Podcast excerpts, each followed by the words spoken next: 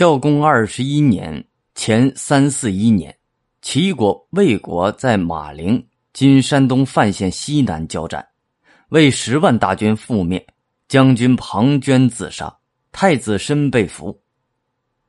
商鞅瞄准这个机会，劝说孝公：“秦、魏两国势不两立，非魏并秦，秦即并魏。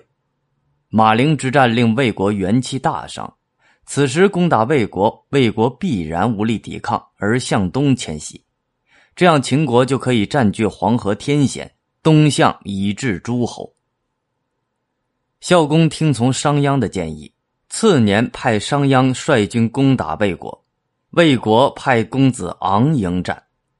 商鞅在魏国时曾与公子昂交好，于是写信给公子昂，诈称希望两军会盟罢兵。公子昂信以为真，秦贾氏在会盟的宴会上将公子昂擒住，秦对魏发起进攻，商鞅大破魏军，迫使魏国交还部分河西之地。由于商鞅功勋卓著，秦孝公兑现了当初求贤令的诺言，将余商十五亿封给商鞅，号为商君。当年在魏国未能施展抱负的商鞅。在秦国登上了人生辉煌的顶点。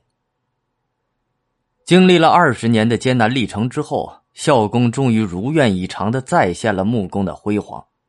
孝公十九年前三四三年，周天子封秦孝公为伯。第二年，诸侯国纷纷前来祝贺。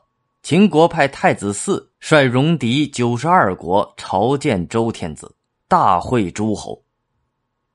商鞅变法措施大多不是商鞅首创，而是大量借鉴东方各国，特别是魏国变法的经验。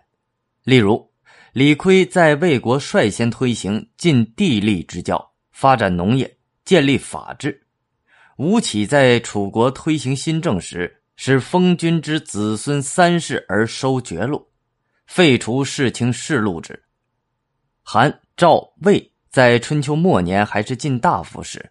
就开始扩大每亩土地的面积，那么是什么原因使得商鞅变法在战国变法中脱颖而出，获得巨大的成功呢？首先，商鞅变法是在充分吸收各国变法经验教训的基础上进行的，因此他的变法措施更为成熟，也更为彻底。其次，由于秦是一个发展滞后的国家，宗法贵族势力较东方各国为弱。变法的阻力相对较小，再者，商鞅变法的成功也与商鞅的个性和思想有关。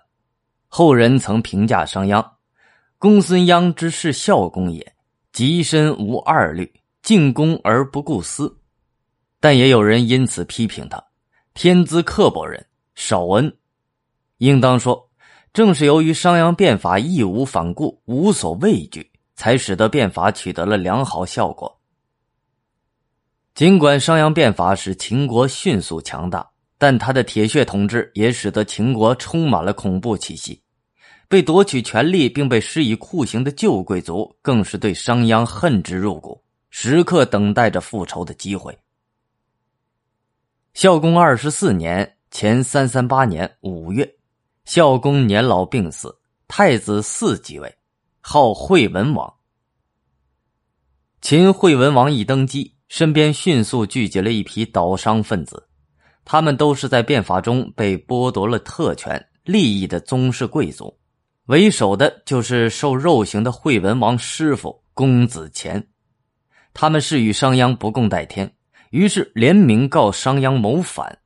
惠文王下令拘捕商鞅，商鞅仓皇出逃，至关卡时天色已黑，他想在旅店留宿一晚。店主人不知道他就是大名鼎鼎的商君，说：“商君之法，留宿客人必须查验证件，否则要连坐。”商鞅没有想到自己竟然受困于自己制定的法律，不禁喟然长叹。不久，惠文王接到传报，商鞅被秦军杀死，他命人将商鞅的尸首运至咸阳，实施了最残酷的刑罚——车裂。也就是后代所说的五马分尸。虽然惠文王痛恨商鞅，置之死地而后快，但同时他也清醒的认识到，商鞅可死，其法不可废。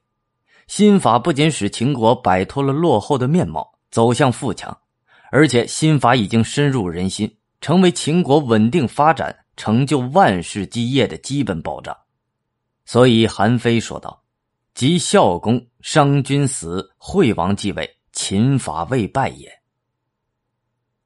商鞅向孝公为秦开帝业。公元前二二一年，在商鞅变法一百三十八年之后。凭借商鞅所创制的秦法，依靠商鞅培育的强大秦军，秦始皇完成了荡平诸侯、统一中国的伟大事业。